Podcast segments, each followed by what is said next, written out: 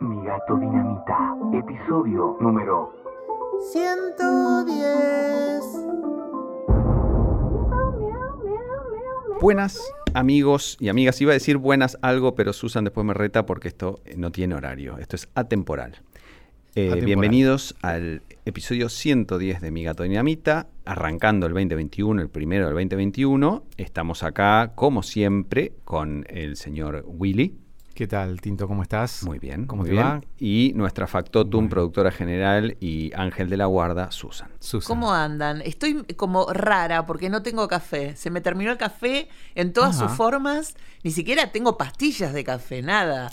Pas- y estoy no, perdón. ¿Qué? ¿Pastillas de café? Y Cápsulas, debe haber, no sé, o cápsulas o granitos, lo que sea. No tengo nada. Claro. ¿Podemos echarle la Yo me culpa a los gatos por esto, como todo el resto de los problemas? No. Esta no, fuiste no, vos. no, es... Sí, que ayer a la noche me tomé el último café. Parece un tango, ¿no? Hay un tango así, el último café. Debe haber. Todo- todos Eh, los tangos yo me estoy tomando un café, un café pa- para esta ocasión de volver a grabar. Qué después de varios meses, desde junio que no grabábamos, eh, un café que es algo, bueno, saben que no me gusta el café, pero para esta ocasión no podía dejar de tomar un café y con azúcar de mascabo, que es, es una cosa que no sé si me gusta con el café, menos. Es esa, es esa Ni, la- medio... ni las hormigas. Esa- ni las es- hormigas se ¿Es acercan la al que es medio anaranjada, la de mascabo? No. ¿Sí? Sí, medio marrón. Medio marrón. Marrón, marrón. Sí, sí, Marrón, sí, sí. sí. Y que medio que se apelmaza. Sí. Sí, sí, sí. Y se humedece. Mi Es médica, que la voy, a, la voy a imitar en, este, en esta oportunidad, siempre me dice, Susana, vos podés desayunar un muy rico café orgánico descafeinado todas las mañanas con azúcar mascabo. imagínate lo rico que es eso. Claro, Mm. café sin, ca- sin cafeína, eh, leche sin lactosa. Claro, leche de almendras o de coco, todo, todo, todo riquísimo. Así Claro. que el azúcar de mascabo eh, es una de las cosas que no me gustan, pero la uso para el kefir a veces, Ajá. para fermentar, porque nosotros somos fermentistas. Sí, Sí, ante todo. sí. So- yo, yo no saben, Sí, ¿eh? Qué manera de fermentar. sobre no todo, puedo ¿no? parar. Ya te vamos a mandar un frasco de kimchi y de, de té fermentado coreano, que es una de las cosas más ricas y que además no, no son... No, no, no, no, no. Los podés usar con tragos, porque al ser fermentado no sabés lo que... El té, el té de granada con un aperitivo, por ejemplo, es una cosa increíble. Yo en su momento le mandé a... mm, Bueno, le por lo general mm, para los cumpleaños voy mandando a distintos amigos tés fermentados y todos le, le entran con alcohol. Vodka, tequila, incluso con algún espumante. Muy rico, muy Ajá. rico. Yo todavía eso no lo probé, lo tomo así nomás o me lo como a cucharadas porque es puro probiótico. Mm. Así Ajá. que... Es como un, como un yogur. que- Es, co- es como una maravilla. Qué bárbaro. Ujú. Y vos probás todo, Tinto. A vos no te va No, por no eso yo va- no, no, no le voy a, no le voy a hacer asco, pero no me voy a poner tampoco a fermentar, me parece. Me parece que no, no tengo un lugar en mi vida. Yo me Para- estoy para dando fermentar. cuenta, me estoy dando cuenta que mi gato dinamita a mí me llevaba a hacer algunas cosas que si no está mi gato dinamita me olvido que existen, o sea, qué loco, ¿no? Porque era fermentista mientras estaba el programa, después me olvidé del fer- de Catita, del fermentismo, de, de todo, o sea, y ahora volvés, como- ahora salís de acá y te Claro, pones a hacer un yogur en el Sí. radiador del auto, esas cosas que haces vos. Claro, claro, claro, exactamente, sí. Sí, en el termo lo pongo en el sí, radiador, todo eso, sí. Esta es la temporada, porque en verano, con tanto calor, Se que tener un cuidado. Sí, es un lío. Es una- Y del fermentismo me quedó, me quedó el poco miedo o hasta casi el gusto por lo fermentado, lo cual puede ser un poco peligroso. Esto capaz que entra en conflicto con eh, eh, bromatología en casa, ¿no?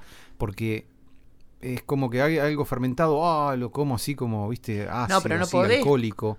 No, ¿no? podés comer cualquier cosa fermentada. El, el Ay, fermento bueno. tiene un proceso y ese proceso debe ser cuidado. No, no, hay cosas Si que. un, día, si un día quedamos a un horario con Willy para grabar y no aparece, le mandamos directamente la ambulancia de toxicología Sí, sí, sí. Para, Por que favor, lo- por favor.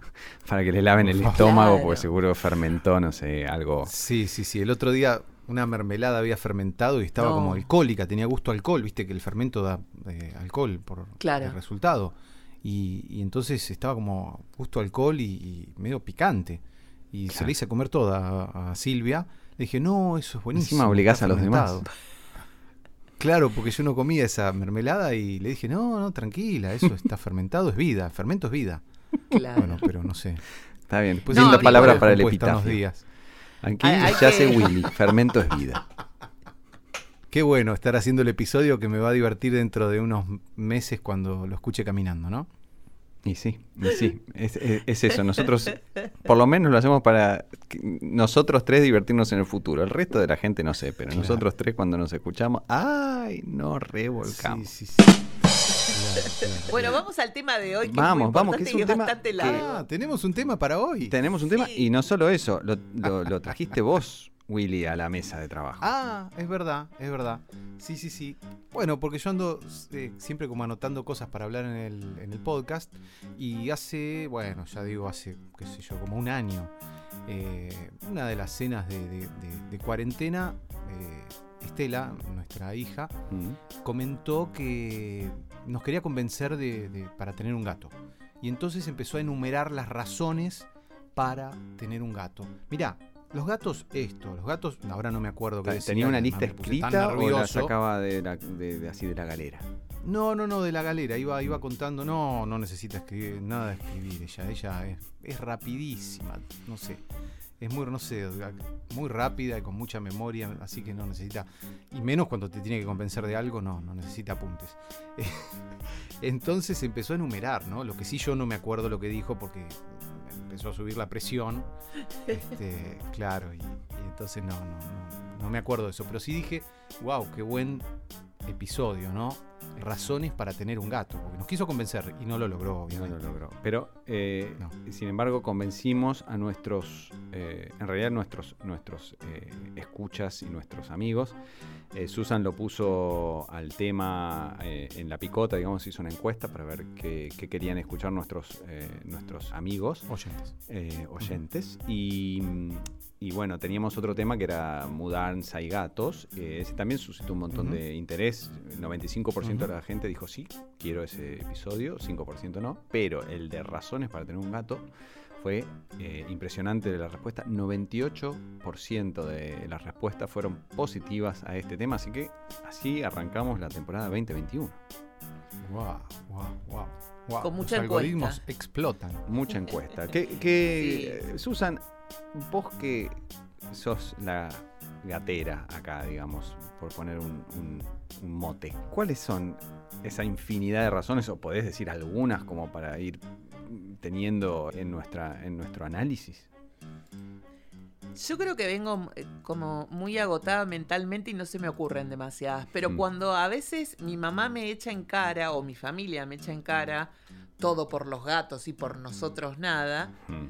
A mí siempre se, se- se me ocurre algo que es fundamental. Ellos dan amor incondicional, no te están retrucando aquellas cosas que no hiciste, que, Mm. que en realidad, medio entre paréntesis, ¿no? Porque a veces, viste, si Todo no entre haces paréntesis, algo, seguramente entre comillas, ¿no? Por ejemplo, si vos no haces algo, te lo echan de algún modo en cara, los Mm, gatos te rompen mm. algo, o llaman la te- o, o te tratan de tirar la puerta abajo. Sí, Por sí, ejemplo, sí. ahora Como mi mi gato. Exacto. Por ejemplo, ahora mi- uno de mis gatos. eh, si vos no le prestás atención cuando él quiere o si no le das lo que él quiere en ese momento, te mira fijo y se pone a comer piedritas. Mm, piedritas Y te de, mira su, de así su como- caja. Te va a Claro. salir caro la veterinaria, te piensa mientras. Ya, ya fuimos a la veterinaria por este tema en pandemia, porque el tipo es un irreverente, pero nos dimos cuenta con un montón de seguidores y amigos que están todos los gatos, no todos los gatos comiendo piedritas, pero todos los gatos haciendo ciertas escenas medio de, de- de De bu- divos. gatos burgueses malcriados. Sí. sí. El la gata, por ejemplo, de, de- claro, la gata de Florencia Chévez, por ejemplo, estuvo con suero, la tuvieron que llevar al veterinario con suero porque dejó de tomar agua porque se le había roto su cuenco de cerámica. Claro. Y no Ah. tomaba de Entonces, otro no- lado. No tomaba de otro lado. Pero mirá vos. Entonces, ¿qué hizo Florencia? Fue al supermercado y compró como 100 cuencos iguales. Ah, bueno. Bueno. Y pa- para tener por las dudas, y ahora la gata volvió a, to- volvió a tomar. Se le fue todo, todas las ganancias del libro, de su último libro, en Cuenco. Claro. Por eso te digo, son incondicionales. Me encanta que la, te- la primera razón que das, eh, a los tres segundos la tiras abajo. Dan amor Sí, incondicional. ya está Bueno, Hasta ahí. Hasta Hasta ahí, ahí porque Claro. vienen con, con estos problemas que ya no sabemos cómo resolverlos. Claro. Muy bueno, muy buena esa lectura muy rápida de Tinto, decir. Bueno, ¿cuál es la segunda? La, primera medio que Genial. floja, floja. La segunda. Vini- vinimos flojos de papeles. Limpieza energética. Vos sabés que hablando con Pablo Herpel, Pablo Herpel es un veterinario de Chile, es experto en nutrición y va a estar en el número 4 de la revista Hello Cats hablando de cáncer y nutrición. Él me dijo el otro día algo muy interesante, que en homeopatía a los gatos se los llama el disco externo, ¿no? Como que de te-. Te dejan este, eh, eh, limpiar cosas de tu disco interno y los pasas al externo.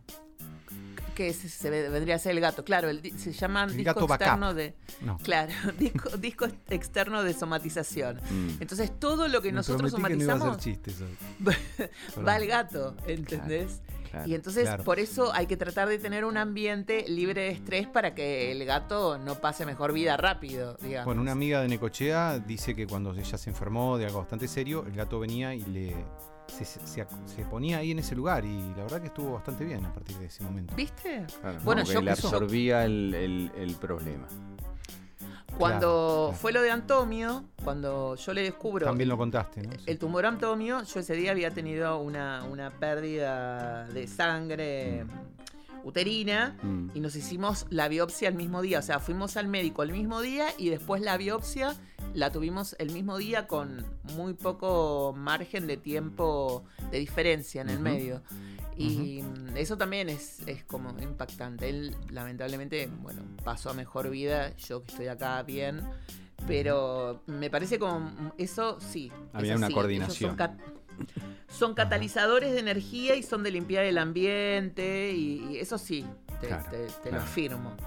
Y, Y son silenciosos. Bueno, eh, este, esto, eh, eso quería decir. En la tercera tirás, eh, eh, son silenciosos y, y hasta en nuestras notas ya te desdecís.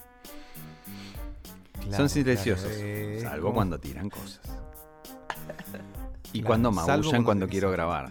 Eso, eso lo agrego O yo sea, porque este es un comienzo. Es un comienzo que genera una gran expectativa. ¿Cómo este programa va a remontar después de, este No, comienzo? i- ¿no? irremontable. Perdón que lo diga Ya, que sepa la gente que Pero no, van, van pero 14 todo- minutos de programa más o menos y todo ya- buen argumento, todo buen argumento empieza así como, "¿Mm? ¿qué onda? esto?". Bueno, por suerte tenemos, porque si, si- nos vamos a poner a nosotros como defensores de estas ideas, estamos al horno, claramente, pero tenemos oyentes y amigos que siempre que les pedimos que participen exacto. lo hacen y ellos lo van a poder expresar mucho mejor y con menos este cin- cinismo, por lo menos que yo, eso seguro. Sí, sí. Eh, por ejemplo, nuestra amiga, nuestra amiga Silvina, nuestra amiga diseñadora e ilustradora que nos hizo eh, nuestra primera nuestra primera imagen de mi gato dinamita ya lejos de hace tiempo. Este, Mm, lo sí, hizo ella eh, y la, la queremos mucho y, y- y es amiga nuestra desde hace mucho tiempo. Dice que los gatos son lo más de lo más, ¿eh? sin, sin Ajá. guardarse emoción, dice, son lo más de lo más. Y, y con eso ya está, ¿no? no necesita dar razones, porque nosotros cuando nos ponemos a, a desmenuzar se nos desmoronan las ideas, pero ella son lo más de lo más y con eso ya Claro, está bien. este, va, va en eso. Y también tenemos un audio que nos dejó nuestra amiga Manuchita, eh, que podemos escuchar en este momento, ¿les parece? Por Me favor. parece bien. sí.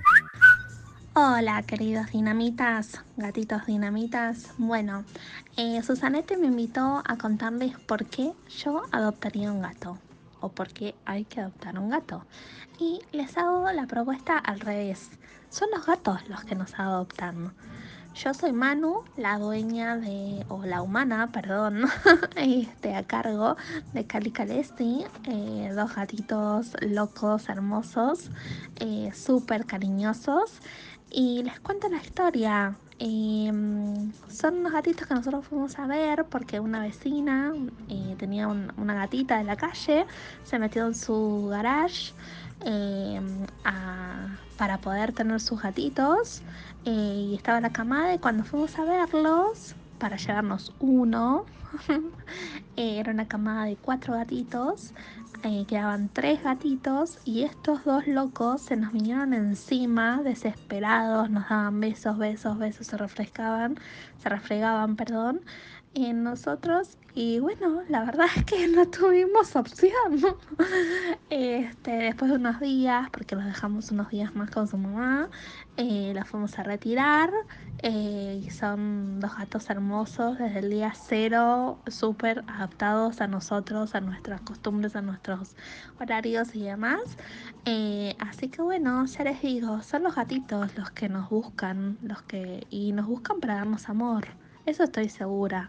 Y para cuidarnos este, la energía. Bueno, tengo un montón de cosas para decir, pero se está haciendo muy largo este audio. Un beso, un abrazo y gracias por todo lo que han.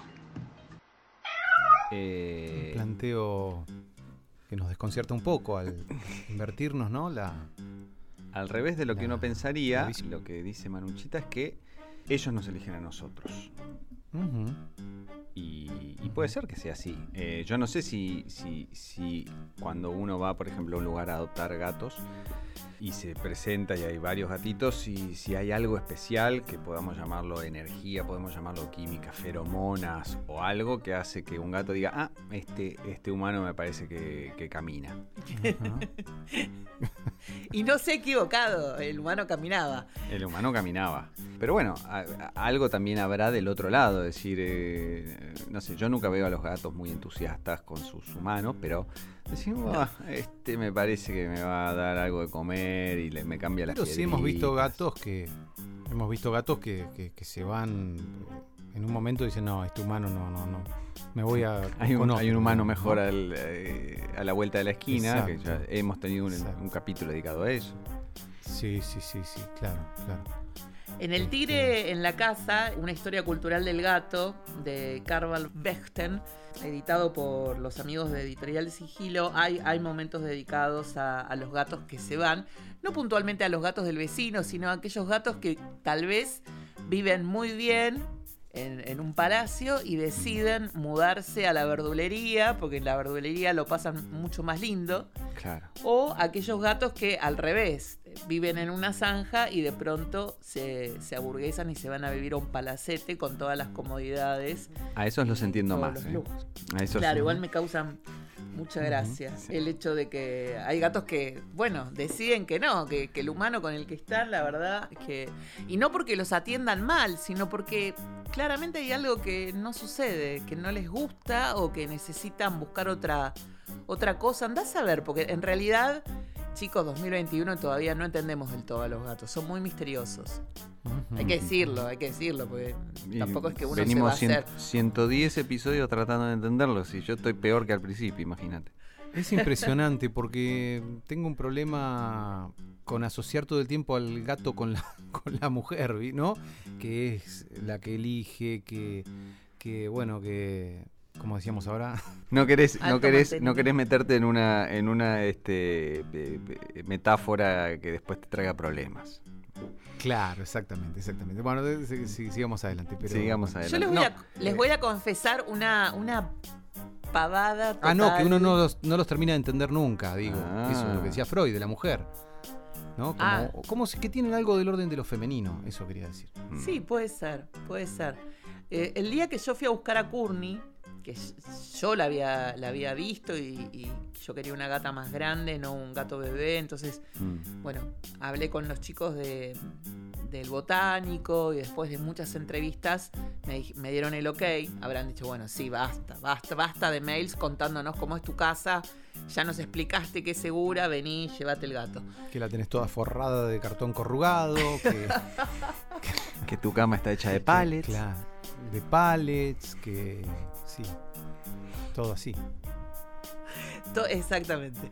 Y cuando fui, me dio mucha vergüenza mirar a Courtney y interac- e interactuar con ella. Y entonces jugaba con otros gatos y Courtney estaba saltándome al lado, porque bueno, Courtney es Courtney, siempre fue así.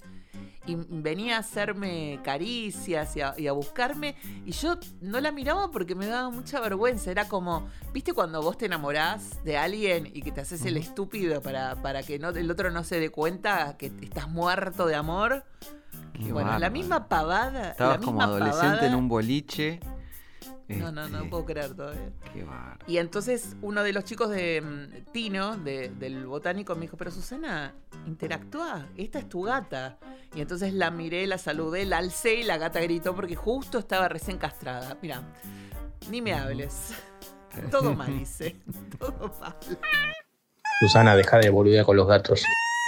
Por favor, te lo pido. Pero bueno, recién Bueno, contabas Susan. de, de- de un, de un eh, libro y también en, en las notas que, que tenemos acá ah, hablas de una recomendación que nuestras amigas Dani y Maggie de Giratiempo Libros te, te hicieron acerca de un, de un libro que tiene, que tiene un protagonista gatuno también, ¿no? Ajá, sí. La, Eh, la temeraria historia de un felino, sí, la Odisea de Homero, ¿no? Exacto. sí. O cómo, eh, que bueno, que es la, la temeraria historia de un felino, o cómo aprendí sobre la vida y el amor con un maravilloso gato ciego, de la autora Gwen Cooper y edita Edasa. ¿De qué se trata este libro, Tinto? A ver, eh, aparentemente hay que ponerse en situación. Hay una señora que se llama Gwen Cooper que tiene dos gatos. Un trabajo que le trae complicaciones, no le cierra y encima acaba de pelearse con su pareja. Eh, bueno, esto, Uh, eh, cualquier bueno. parecido con la realidad.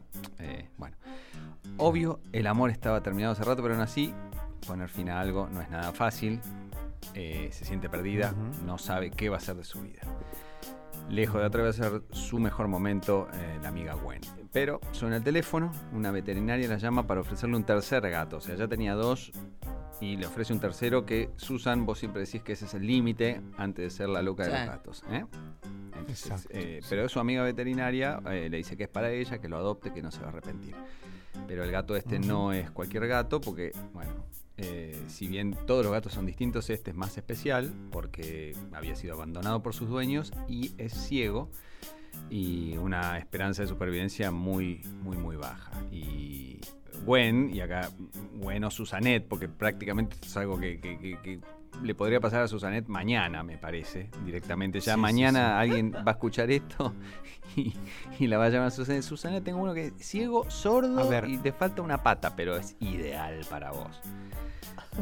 Pero Claro, bueno, yo eh, creo que si hasta que no vea el libro, eh, no, no sé si no es Susana, ¿eh? No sé. De Sí, Gwen. sí, sí, sí, Como hacen los todo. psicólogos, tengo un paciente que... Me dijo un amigo, esto lo estoy averiguando Claro, por un me amigo. dijo un esto es todo amigo. Susana. esto Sí. es todo Susana. Bueno, Sí, sí. eh, entonces Gwen va, conoce a este gato eh, ciego y bueno, no hay, son el uno para el otro, este gato que se llama Homero, que por supuesto sobrevive, pero pues vienen un montón de aventuras eh, junto a, a Gwen, eh, la salva cuando un ladrón entra a la casa, hay un asunto con el ataque a las torres gemelas este, y, y el propio Homero se salva a sí mismo. Y bueno, aparentemente dice, dice acá este, la, la prensa, dice profundamente emotivo, conmovedor, bestseller de The New York Times, este, traducido a 15 Wow. idiomas, o sea, este es un, un libro Ah, eh, que realmente pegó. eh, ah, es muy interesante. No es la... A ver, aclaremos, no es Homero que escribió La Odisea. claro, Es claro. la Odisea de Homero. La Odisea de Homero, ¿no? la aventura libro de un gato. de Homero y, y- y No su- bien. sus problemas y su supervivencia y su superación a esos problemas. Y aparentemente eh, es un libro muy eh, lacrimógeno porque así lo dice Susan y me parece que si, si nuestros oyentes se animan y, y siguen a las chicas de Giratiempo y les compran el libro, este, van a ser muy felices, pero sepan que también puede ser que, que larguen alguna lágrima. Well, little lady, let me elucidate here. Estás escuchando Everybody wants to be a cat because a cat's the only cat. Mi gato dinamita. Beautiful. Quería, eh, con esto del libro, Sí. de- del libro este que yo voy a leer con sumo cuidado, les prometo que no voy a tomar ninguna decisión al respecto. ¿Ustedes se acuerdan cuando yo eh, lo contamos acá, así que seguramente se deben acordar. Eh, Antonio hacía muy poco que, que había muerto y yo lloraba, lloraba, lloraba y le, le pedí que en algún momento me mandara un gatito Sí, unas. Sí, sí, cuando yo, cuando yo estuviera preparada para otro gato y que de pronto me tocaron el timbre y eran las vecinas con un gato bebé preguntando si era mío. Sí, sí, sí. No, no, no, no, no, no, no, dije. Vos habías pedido una señal, mandame un gatito. Apareció el gatito y saliste corriendo. Claro, nota que no- yo no me acordé estaba. de eso cuando leí algo del, de, del- de lo, de lo que preparó Susana para hoy, ¿eh? Sí, sí. Pero bueno. Es que fue, geni- fue genial, el momento la verdad es que fue genial y, y da para, para hacer una serie, un capítulo de una serie con eso, porque a mí no me daban la- las piernas para salir corriendo. ¿no? Bueno, pero no, no, tiene no, que no, ver no, un no, poco no. con. En ese momento no, se- no- no- sentías que no podías cumplir con. Y acá viene la palabra clave de la que vamos a hablar: responsabilidad. Porque todo muy lindo, todo muy fabuloso, y el amor, y etcétera, etcétera. Pero después viene la responsabilidad. Exactamente, y ojo que nos fuimos hasta el diccionario, ¿eh? Epa. Fuimos hasta el diccionario para ver eh, la definición de esta palabra. Responsabilidad es dar cumplimiento a las obligaciones y ser cuidadoso al tomar decisiones o al realizar algo. La responsabilidad es también el hecho de ser responsable de alguien o de algo. Y yo quiero agregar que, si no me equivoco, etimológicamente responsabilidad es responder por, Claro. ¿no? Claro. O responder a, eh, viene de respuesta, de si al, al animalito le va a pasar algo, hay que dar una respuesta a eso, Claro. que no es obviamente descuidarlo. Claro. Claro. Acá es- esto es una, eh, o sea, eh, un- un- una mascota y un gato en particular es una inversión de no solo dinero, pero tiempo, esfuerzo eh, y por un, por un tiempo largo. Los gatos eh, viven muchos años y hay que estar preparado para eh, afrontar esta responsabilidad, no solo ahora, porque uno dice, bueno, sí, ahora estoy bárbaro, ¿y dónde voy a estar en un año, en dos años, en cinco años? Yo sé Eh, que eso es medio difícil de saber porque, claro. porque bueno, uno no, no, no, no tiene la, la bola de, de cristal como para andar averiguando y saber y poder proyectar. Pero una idea más o menos, o al menos tirar posibilidades, ¿no? ¿Qué pasaría si tal cosa? ¿Qué pasaría si tal otra? ¿No es cierto? claro. Este, y además hay que tener en cuenta que es una absoluta mentira que los gatos son de bajo mantenimiento. Eso es mentira. Doctora Karen Becker, eso es mentira. Mire, que es nuestra amiga, es nuestra Sí, amiga claro. querida. Es mentira. No diga más que son de bajo mantenimiento porque no lo son. No Bueno, lo suena son. raro, si no, si no hicieras vos el link con un paso de comedia en cuando Harry conoció a Sally, hablar en estos términos es un poco raro, ¿no? Parece que estamos hablando de una bicicleta, un auto, una moto. un- Pero claro, Har- Harry, Harry ahí le dice a Sally que, que- que él, él divide en una charla entre, entre mujeres de bajo mantenimiento y de alto mantenimiento. Y aparentemente los gatos son como Sally de alto mantenimiento. Aunque sea- aparentan de muy bajo mantenimiento. Yo creo que Claro. salta un poco porque uno compara con perros u otras cosas y dice, no, no, los perros son mucho más difíciles de cuidar y el gato hace su vida. Pero no es así, Susan. Estás acá para eh, romper ese mito. Claro, es cierto que al, al perro hay que sacarlo dos o tres veces por día porque tiene que hacer sus necesidades afuera y además necesita hacer ejercicio, que hay que llevarlo a la peluquería para que lo bañen y, y un montón de otras cuestiones. Pero. Al- el gato, el gato se estresa ante un estornudo tuyo, el gato ya está estresado. No le podés cambiar la cajita del lugar si no es de forma muy muy delicada y lentamente, cosa de que él se vaya acostumbrando que vos la vas a poner en otro lugar. O el cuenco del agua como Florencia. O el cuenco del agua, el cuenco del agua no lo podés poner en cualquier lugar. El cuenco del agua no lo podés poner cerca del cuenco de la comida.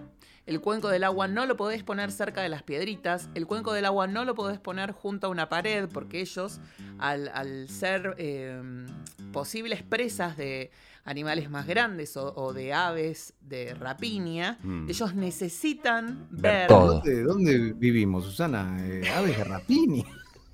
Susana, No, a- a- ellos- cuando adopta un gato, lo que pasa es así, Susana cada vez que adopta un gato, adopta un halcón para balancear. Claro, claro, está bien. No, lo que yo digo que ellos en la naturaleza De aves de es- son presa de, coyotes, de, de halcones, de búhos. Entonces tienen que estar atentos, está bien. O sea, ese instinto de n- no, no pueden estar mirando una pared y no saber qué está pasando atrás, digamos. Claro, entonces el cuenco de agua hay que ponerlo en un lugar intermedio. Mm. Por eso te digo, es como hay un montón de cosas que uno tiene que tener en cuenta cuando tiene un gato Mm, y que eso demuestra que no son para nada de bajo mantenimiento. claro. Para nada. Hay que saber acariciarlos, no se los puede acariciar de cualquier modo porque ellos justamente suelen ser presas y también son caz- cazan. Entonces, cuando ellos son presa, se sienten atrapados. Si vos los alzás, por ejemplo, Mm, ellos se sienten atrapados como si una presa los estuviera, les estuviera eh, impidiendo la movilidad. Mm. Eso ya los estresa. Entonces hay como un montón de cosas que uno tiene que ir aprendiendo y evolucionando junto al gato, que llega un momento que decís, bueno, bueno, y bueno, ¿sabes qué? El Tamagotchi es más fácil. Porque lo tenés en el cajón, hay que darle comer una vez cada tanto. Pero los gatos tienen mucho requerimiento. Está buenísimo, aprendés un montón. Pero ¿viste? es un trabajo diario. No, es que Un trabajo diario. si uno, como decís vos, eh, se deja llevar por, ay, qué lindo el gatito ese, de, que están eh, en adopción en ese lugar, o en el refugio, o en la fotito, o la imagen sola, sin pensar en todo eso, eh, podés caer como esa señora que, que contabas, que ya hablamos acá, que tenía 28.000 gatos y tuvo que mudarse a un campo y qué sé yo, porque, claro, cada gato es, ay, me lo llevo, ay, me lo llevo, pero no, no, no es así. Eh, Claro, y, claro, claro. No es así. y adoptar un gato en un línea refugio Latancio. saber, claro. línea, línea Latancio. Línea señora, ¿no? Latancio. Sí. Es gran, gran 28.000 felinos. 28.000 gatos. No, no. Sí, al principio los. Terminó eh, mudándose a un remolque, ¿no? Para dejar su Claro, casa y claro. predio para las fieras. Ella había cobrado un seguro de trabajo, una cosa así, y con eso había comprado una especie de chacra o de campo, de predio para poder ponerlos, porque en el comienzo vivían todos con ella en la pieza.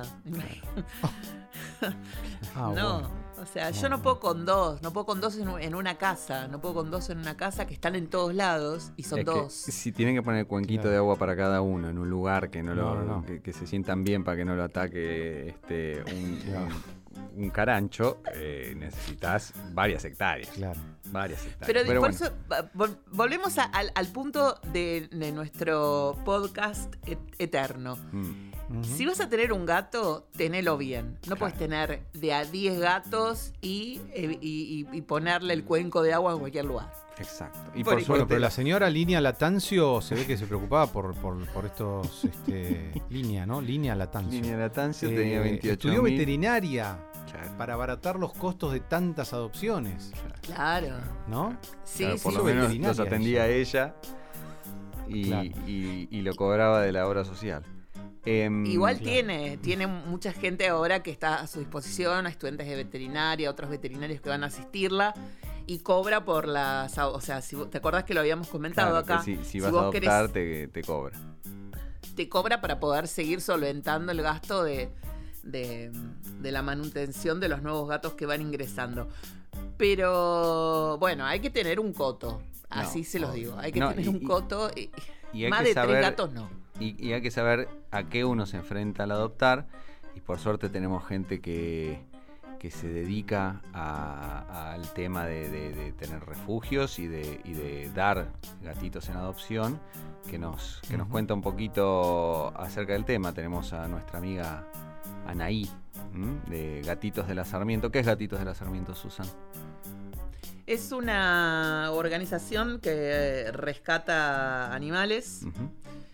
Se llama o Gatitos del Salón o Gatitos de la Sarmiento. Ellos tienen un, un predio muy grande donde los animales están en, en pequeñas jaulitas o caniles y a veces hacen tránsitos en sus propias casas. En este, en este momento Anaí está con unos gatos.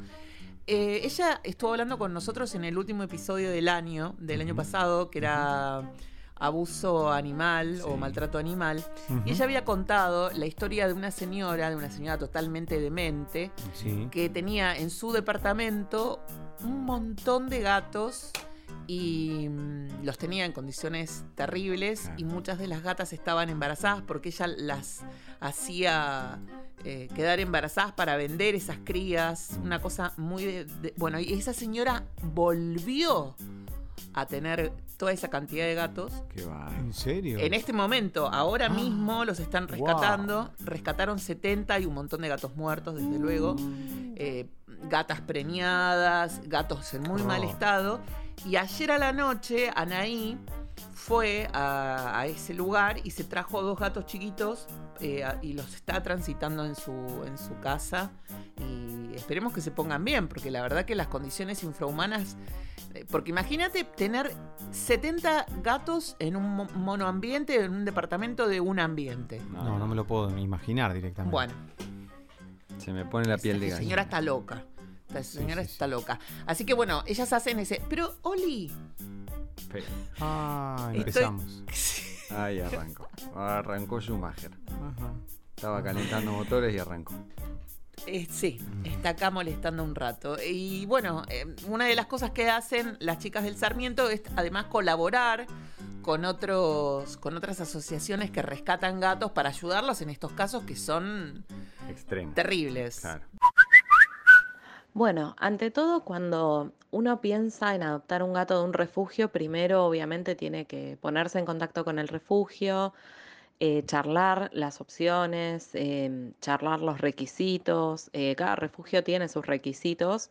Todos estos requisitos están por un motivo, por una razón, eh, en general en base a experiencias que fueron teniendo en los refugios o en base a recomendaciones de otros proteccionistas, en los que se van sumando estos requisitos para asegurarnos que el gatito cuando se vaya en adopción se vaya a un hogar absolutamente seguro en donde no tenga posibilidad de tener ningún tipo de accidente o de escaparse y de, volver a terminar en la calle.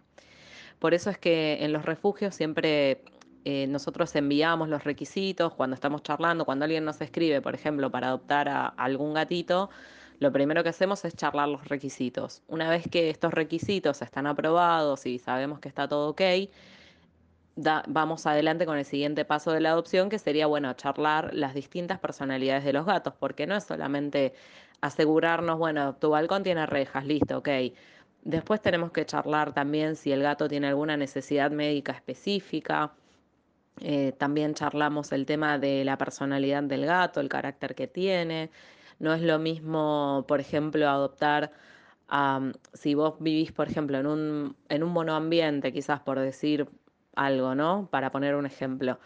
Y nosotros no te vamos a recomendar que adoptes un gatito hiperactivo, por ejemplo, o que sabemos que tiene un nivel de energía alto, porque quizás el espacio no es exactamente el adecuado. Quizás vamos a sugerirte, bueno, mira, acá hay otro gatito que tiene un nivel de energía medio, o algún gatito quizás un poco más adulto, que ya está más tranquilo, que ya pasó su etapa de adolescencia.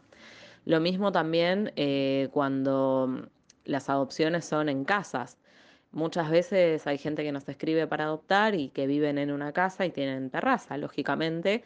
Entonces nosotros nos aseguramos en ese caso de sugerirles distintos tipos de, adaptación para que el gatito pueda salir a la terraza, por ejemplo, con quizás con un arnés o sin arnés, pero supervisado por la familia, con paseos cortos en la terraza hasta que se acostumbre. Y también les sugerimos distintas opciones que pueden poner en las medianeras para que los gatitos no se escapen y no se vayan a pasear, entre comillas, por los techos, que nosotros sabemos que muchas veces lamentablemente esos paseos no terminan bien. Es fundamental lo que dice Ana. Y muchas de las personas que van a, a refugios, cada vez que reciben estos cuestionarios, estos, estas solicitudes y estos compromisos de adopción, se van puteando, se van insultando al refugio, se pelean con las chicas. Claro, tipo, Y- yo vengo acá a hacer un Claro. favor y me- se me pone Claro. exigente. Claro. Claro, claro, sí, tal cual. Yo entiendo a las dos partes, entiendo que las preguntas a veces son demasiado de- o demasiadas preguntas, Mm. pero también entiendo a las chicas y veo qué es lo que pasa con los gatos, pero lo, lo veo desde que tenemos mi gato dinamita. El, el nivel de compromiso de la gente es cero. Eh, Mm. Perdón, pero es verdad. O Mm. sea, yo recibo mensajes privados todo el tiempo de gente que, no, que adoptó y no quiere, no quiere al gato porque el gato no es lo que esperaba, porque no saben lo que es un gato, Mm. porque no entienden que el gato no es un humano, sino es un felino, es un felino con todas las letras. Ok, no es un tigre, pero es un felino. Claro. Y el felino tiene actitud de felino. Y el felino, además, bueno, es animal. O sea, la gente pretende algo que no, que no es y que no va a ser nunca. Tener un muñeco en la casa. Para tener un muñeco van a la Claro. juguetería Zebra y se compran un oso de peluche. Y punto. Eso por un Claro. lado. Pero además, lo que se pide son, son cosas bastante básicas. Si vos tenés una casa y tenés una terraza y el gato va a tener acceso a la terraza y la terraza es peligrosa porque está muy alta, porque el gato se puede caer, porque se puede lastimar, Claro. hace algo con la terraza. O no tengas un gato. Tenemos una seguidora, que le mando un beso muy grande, un beso, vale. El gato ya tuvo cuatro operaciones, porque se cayó cuatro veces de esa terraza. Ujú. Ella dice que no la, que no la puede. No, no le puede poner red. Mm. Que el gato no salga. Claro. Claro. Claro, hay un montón de cosas que por ahí la gente no piensa al principio y está bueno que estos formularios o esta serie de requisitos sirvan también un poco como mm, momento de reflexión, porque si bien pueden parecer, como decís vos, Susan, antipáticos y la gente hasta se puede sentir ofendida de que, ay, ¿cómo me van a pedir todo esto? También sirve para decir, para, bueno, a ver, yo puedo cumplir con esto, tengo el ambiente adecuado, tengo el tiempo, tengo las ganas, tengo eh, el, el, eh, digamos, eh, visión de futuro para que este gato esté cómodo, esté bien, esté en un ambiente mm, adecuado. Bueno, está bueno que eso se plantee ahí y no después, una semana después, uh, me quiero matar porque el gato eh, no, no va con mi estilo de vida o eh, no estoy en un ambiente adecuado o, no le puedo dar la seguridad eh, o el cuidado que requiera porque tiene alguna cosa especial. Claro, porque ustedes Ajá. decían hace un rato algo muy interesante. Yo solo quiero un gato. ¿Nosotros? Claro, sí, ustedes. Yo nunca digo Sí, nada no sé qué- interesante, pero bueno, dale. No, no, no, yo por lo menos. Yo, yo pinto Sí, sí. sí, no sé qué les pasó. Capaz que se golpearon la cabeza y de pronto, Puede ser, uy, puede ser. sal- Puede salió ser, algo. puede ser. Pero ustedes saben, yo solo quiero un gato. Claro. Solo quieren un gato, pero el gato conlleva un montón de cosas que tienen que ver con su ser animal. Lamentablemente o por suerte. Claro. O sea, a nadie quisiera tener un cocodrilo en la casa porque el cocodrilo se los va a comer. Ojo, ¿eh? Claro. Bueno, estamos, estoy muy psicólogo últimamente, pero eh, estamos en tiempos muy narcisistas, ¿no? Donde esto que se dice de los gatos se hace incluso hasta con niños. Claro. O sea, hay niños que gente que los adopta los devuelve y hacen de ese tipo de cosas en lugares o, donde... o- niños que se tienen y, y- y uno termina También. viéndolos como También. mm, accesorios. Exacto, ¿no? Donde todo es eh, con- eh, una cuestión impulsiva eh, y después no la realidad eh, dice otra cosa. Entonces, bueno, en tiempos tan narcisistas como los que estamos viviendo en el mundo entero, Mm. estas cosas pasan y pasan también obviamente en la adopción de gatos o, o en la gente que tiene gatos, ¿no? y en la adopción de niños, porque me parece fundamental, algo fundamental, que a la hora de tomar una decisión, sobre todo si estás en pareja, si estás solo, bueno, la decisión es con vos, o sea, la, la consultás con tu otro yo, con tu, con- tu conciencia o con tus ganas de eh, ponerte las pilas para ocuparte de, de otro ser vivo. Pero si vos estás en pareja, si vos tenés una familia, si vos tenés, no sé, bueno, en, en tu caso, o en el caso de ustedes dos, que Mm. tienen esposa y que tienen hijos, la Mm. decisión se toma entre todos. Sí, claro. No es que vos vas, ay, se me antojó eh, que voy a adoptar un gato, y llegas a tu casa y tu marido te dice, pero yo odio los gatos. Mm. Ay, pero no pasa nada. No, yo odio los gatos. Y te lo dije desde el primer día. Llevamos 15 años de casados y siempre te dije que no quiero animales. Ay, pero un gatito. ¿Estamos todos locos? Digo, después el que sufre es el animal, porque va a terminar en adopción, va a terminar siendo maltratado por esa persona que no soporta el gato, va a generar una discusión en la familia. O sea, las cosas se hablan y si no hay consenso entre los integrantes de la familia, no se adopta nada.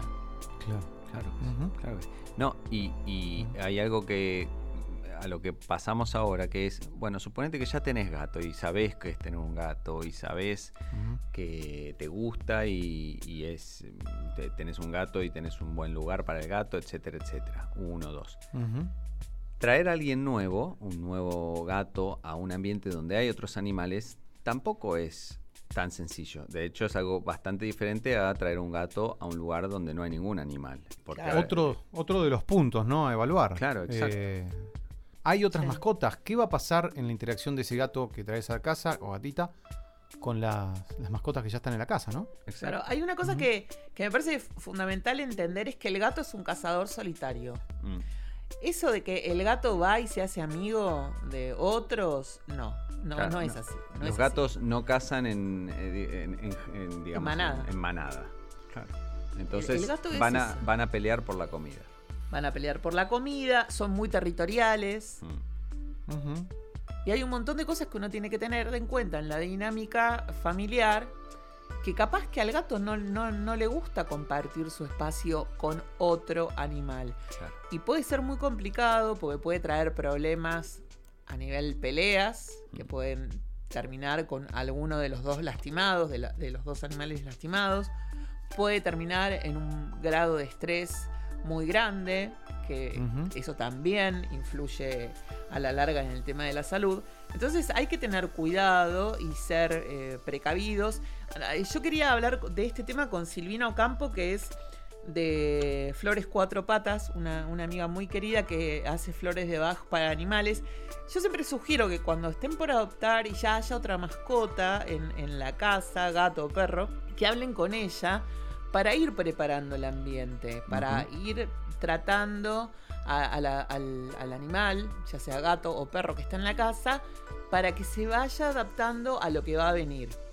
Y que después cuando traigas el animal no lo metas de uno en la casa sin saber si está enfermo. Hay un montón de enfermedades que pueden ser contagiosas y que- y, que, vos no sabés que las tienen. Y sobre todo para hacer la, la adaptación. Eso también es otra cosa que ninguno lo cumple. Todos te meten el gato o el perro de una en la casa a confrontar con el nuevo o con el que ya está desde hace tiempo. No hay forma de que respeten eso. ¿Por qué?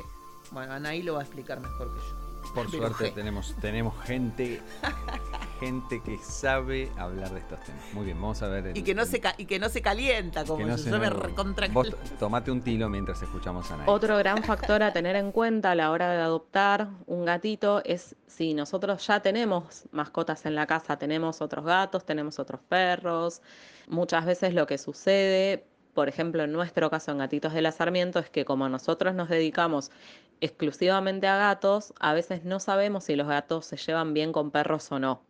Esto también es algo a tener en cuenta, el tiempo que uno le puede dedicar a la adaptación de esa nueva mascota cuando llega al hogar.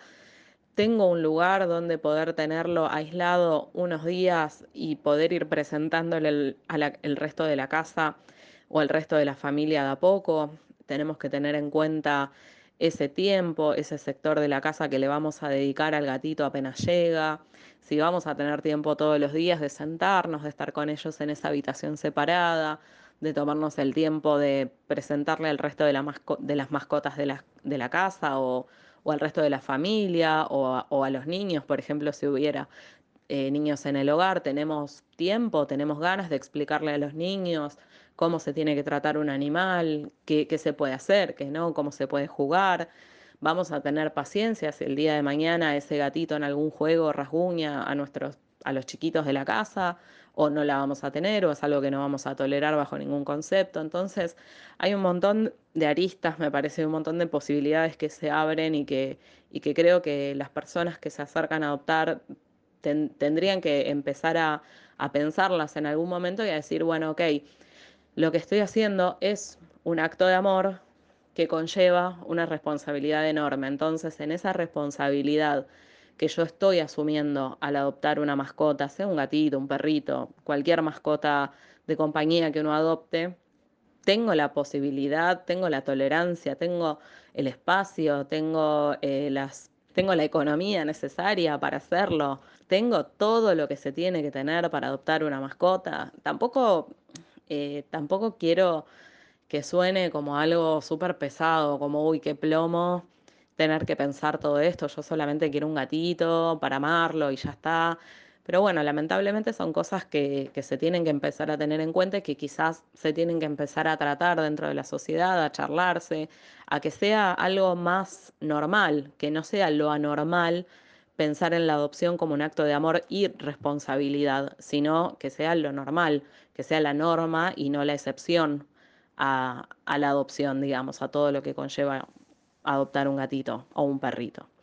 Así que bueno, esperemos que en un tiempo, en un futuro próximo, podamos de alguna manera a través de la comunicación, a través de, enseñar, de explicar y, de charlar con la gente, con los adoptantes, esperemos que eh, la semilla que estamos sembrando todos estos todos, todo este tiempo, los proteccionistas, empiece a dar sus frutos. Interesante. Anaí contándonos entonces eh, un poco sobre, sobre su trabajo, ¿no? Exacto. Claro, y, sí. y, cómo eh, hay un montón de cosas que por lo menos yo no, no, no pensaba eh, que, que, conlleva el, el, el, trabajo en un refugio que no solo es tener a los gatos y, y digamos, alimentarlos y, y, ocuparse de que sobrevivan y que, bueno, vacunarlos y esas cosas, sino todo ese aspecto social donde decir, bueno, tener un perfil de la personalidad. Bueno, sí, se lleva bien con otros gatos. Entonces, uh -huh, ah, uh -huh. vos tenés gatos ya en tu casa, bueno, no te, no te voy a dar un gatito que vemos que es eh, arisco con los demás o que es muy territorial o que se pelea, sino otro que se lleva mejor. Eh, hay como un perfil sí. psicológico de, de, cada uno de los sí, gatos sí, antes de, de, de, buscarles un hogar. Uh -huh. O sea, lo que es hacer bien un trabajo, ¿no? Porque es, es excelente como, como trabajan. Sí, vos cuando ves las fichas, en general tenés eh, gato que ideal para estar solo, gato que tiene tal enfermedad no mm. puede estar con otros gatos. Mm. Eh, gato muy sociable, le encanta estar a UPA. Bueno, tenés todo, todos los perfiles bien detallados, la, la, más o menos las edades que tienen, uh -huh. un poco su historia, porque bueno, cada gato tiene un pasado. El otro día una seguidora nos preguntaba acerca de, del maullido de su gato. El gato aparentemente no maulla. ¿Y por qué podía ser? Bueno, puede ser por un montón de razones, pero justamente porque todo gato tiene un pasado. Hay que ver cuál es el pasado de ese gato y... Uh -huh las chicas no, no, lo pueden saber con exactitud, claro. pero una idea más o menos te dan. Mi gato, el doctor Oli, no, porque ya él viene de una. tuvo una familia humana, familia felina, nunca tuvo ningún, ningún problema. Courtney, aparentemente, según lo que me habían dicho los, gatitos, los, los chicos de, del botánico, ya había sido una gata doméstica, muy doméstica, porque era, es muy ah, cariñosa, uh -huh. iba con todo el mundo y, tiene, y es muy confianzuda, pero en algún momento esa familia se hartó de la gata y la dejó en el botánico. Claro. Y ahí estuvo uh -huh. una semana, creo, una semana o dos, pero justamente como era muy confianzuda y muy cariñosa y se iba con todo el mundo, decidieron ponerla en tránsito en la casa de alguno de los chicos para que no la lastimaran. Claro, uh -huh. claro. Y después me la traje yo pero era una gata como para estar con otros gatos, porque ya estaba acostumbrada a estar con otros gatos. Claro, claro. Uh -huh. Claro, y todo ese perfil, a ver, yo creo que todo esto y el trabajo que hacen en los refugios, el trabajo que hace la gente en el botánico, etcétera, etcétera, de, de conocer estos perfiles y de es, es para evitar esa adopción impulsiva, que creo que es lo que más uh -huh. tratan de, de evitar, o sea, que la gente no claro. se deje llevar por un momento, por una, ay, qué lindo, o qué lindo color, o mira qué chiquitito, mira el color de los ojos, y tenga en consideración todas estas cosas, desde eh, el ambiente y, y otros animales y cómo poder este, cuidarlo y lo que le va a salir y lo que va a hacer eh, económicamente hablando tener un gato, el tiempo que va a demandar llevarlo no sé, al veterinario o atenderlo cuando se enferme o lo que fuere. Este, uh -huh. Y como bien decís. Susan, muchas de, esa, de los gatos que terminan en un refugio en tránsito es porque vienen de una adopción impulsiva de alguien que no lo podía tener, o quizá hasta el mismo caso de Corny de Courtney que, que, -huh, que claro. vos la, la, llegó de un lugar donde claramente estaba en un, en un hogar, pero por algo decidieron llevarla al veterinario, al botánico y dejarla ahí. Muchas, muchas familias dejan a sus animales en los momentos de vacaciones. Mm. Claro. Porque Claro. no saben dónde dejarlos. Ah, eh, Pasa lo mismo con los que adoptan durante las vacaciones. Claro. Y Tal después vez se se van un mes o dos Claro. meses. Claro, y dejan al animal tirado en la ruta. Eso es un clásico, lo vemos todos los años sí, sí. y se repite. Eh, Pero vos sabés que el pero otro bueno, día estaba... también ocurre que la gente deja su propia mascota cuando se va de vacaciones. Eso es un poco más raro, lo tenía como menos escuchado. Sí, Sí. el clásico de, de, bueno, de adoptar un gato o un animal, una mascota por las vacaciones. Es que no es fácil dejar a un... A ver, vamos a poner el caso de nuestras amigas de Es un crimen, Ujú, que se quieren ir de vacaciones y tienen un gato. Ellas ahora se mudaron, están en una zona, eh, no sé, tal vez más tras mano, para mí, por ejemplo, para, como para ir yo a cuidar a Bruno. Y no tenían cómo de a dónde dejar el gato. Eh, eh, ellas querían llevarlo a una especie de hotel, pero en el hotel los requisitos son como para entrar en la NASA. O sea, un mo- Ujú. te piden un montón de cosas, porque bueno, hay otros gatos. Entonces tienen que tener la certeza de que tu gato está sano, Que no va a enfermar a que los demás o lastimarlos, claro. Claro. que tienen que tener todo al día, todos los controles al día, y tampoco a ellas les daba el tiempo como para hacer todos esos controles para poder llevarlos a, a- a un hotel felino. Meter chicas para que lo cuiden en la casa era lo, es lo mismo, o sea, ellas no, no sabían. No, a requiere quién- a un nivel de llamar. confianza grande, claro. Porque uno no sabe, no, o sea, con la mejor onda, vos Mm. no sabés quiénes son, querés saber cómo cuida tu gato.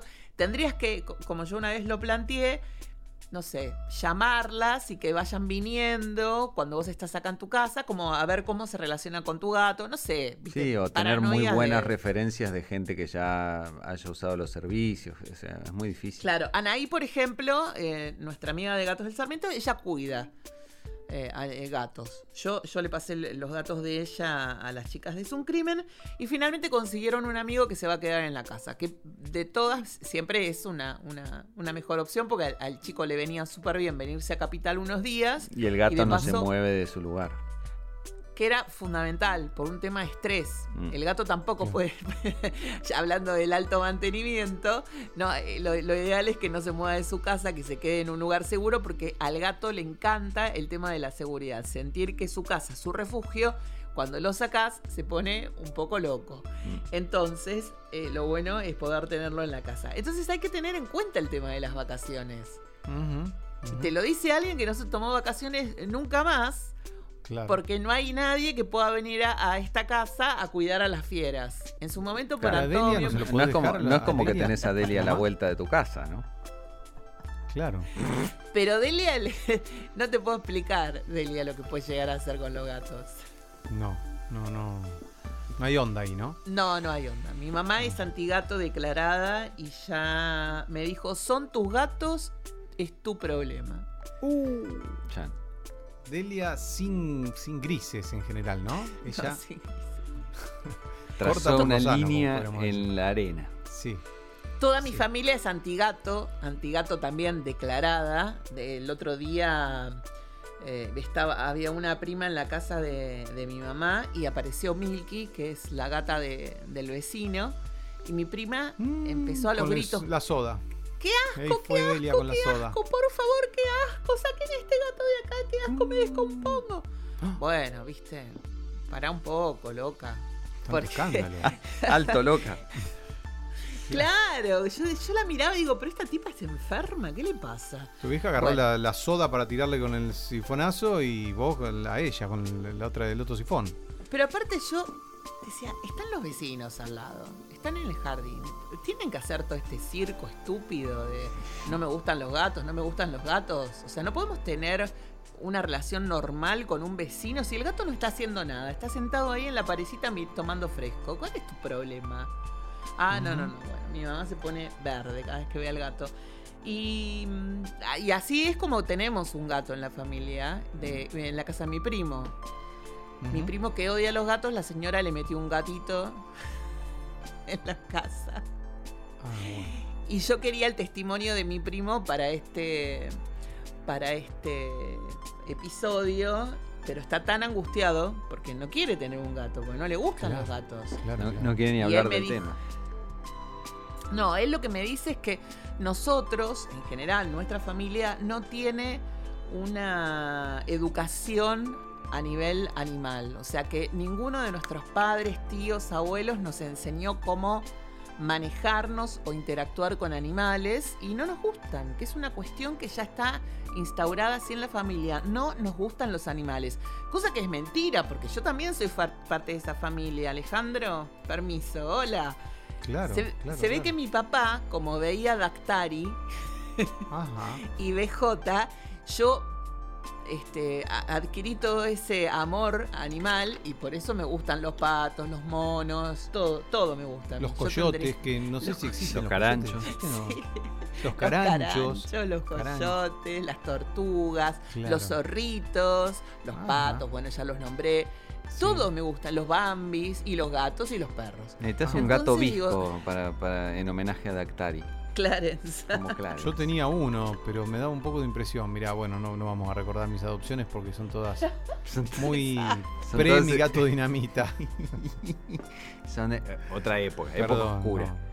No, es Ahora una estamos época iluminados. Muy oscura, muy oscura de mi vida, muy oscura y ahora me estoy dando cuenta, mirá, ahora me estoy dando cuenta. Pero bueno, Pero bueno, no solamente vacaciones, Susana. claro, hay varias Eh, cosas, eso iba a decir. Varias cosas cuando, cuando uno tiene que evaluar si adopta un gato para no hacer una adopción impulsiva. Vacaciones, imprevistos, cambios de hábito que uno pueda planear. Ah, en dos años me mudo, me voy a ir a vivir a no sé dónde o, Me hago o cura. estoy eh, me hago cura, claro. Ustedes se Como- ríen, pero hay una. Tenemos otra seguidora. Yo estoy nombrando a todas las seguidoras, me van a hacer un boicot en cualquier momento. Tenemos una seguidora que. Cambiarle el nombre como, a, como a la familia de Willy. Claro. Bueno, le voy a poner. Margarita es Mm. muy viajera. Mm. Margarita es muy viajera y le encanta ir de acá para allá todo el tiempo. Pero también le, gustan, le gusta adoptar animales. Mm, Entonces ella adopta, después saca un pasaje y el gato lo deja por ahí. Pero lo hace en todos lados, no solamente lo hace acá. Ella estuvo viviendo en Nueva Zelanda, Nueva Zelanda adoptó, apenas llegó bajo el Claro, avión, claro. se consiguió un animal, Claro. tenía dos gatos y cuando volvió los gatos los dejó allá, obvio. Claro.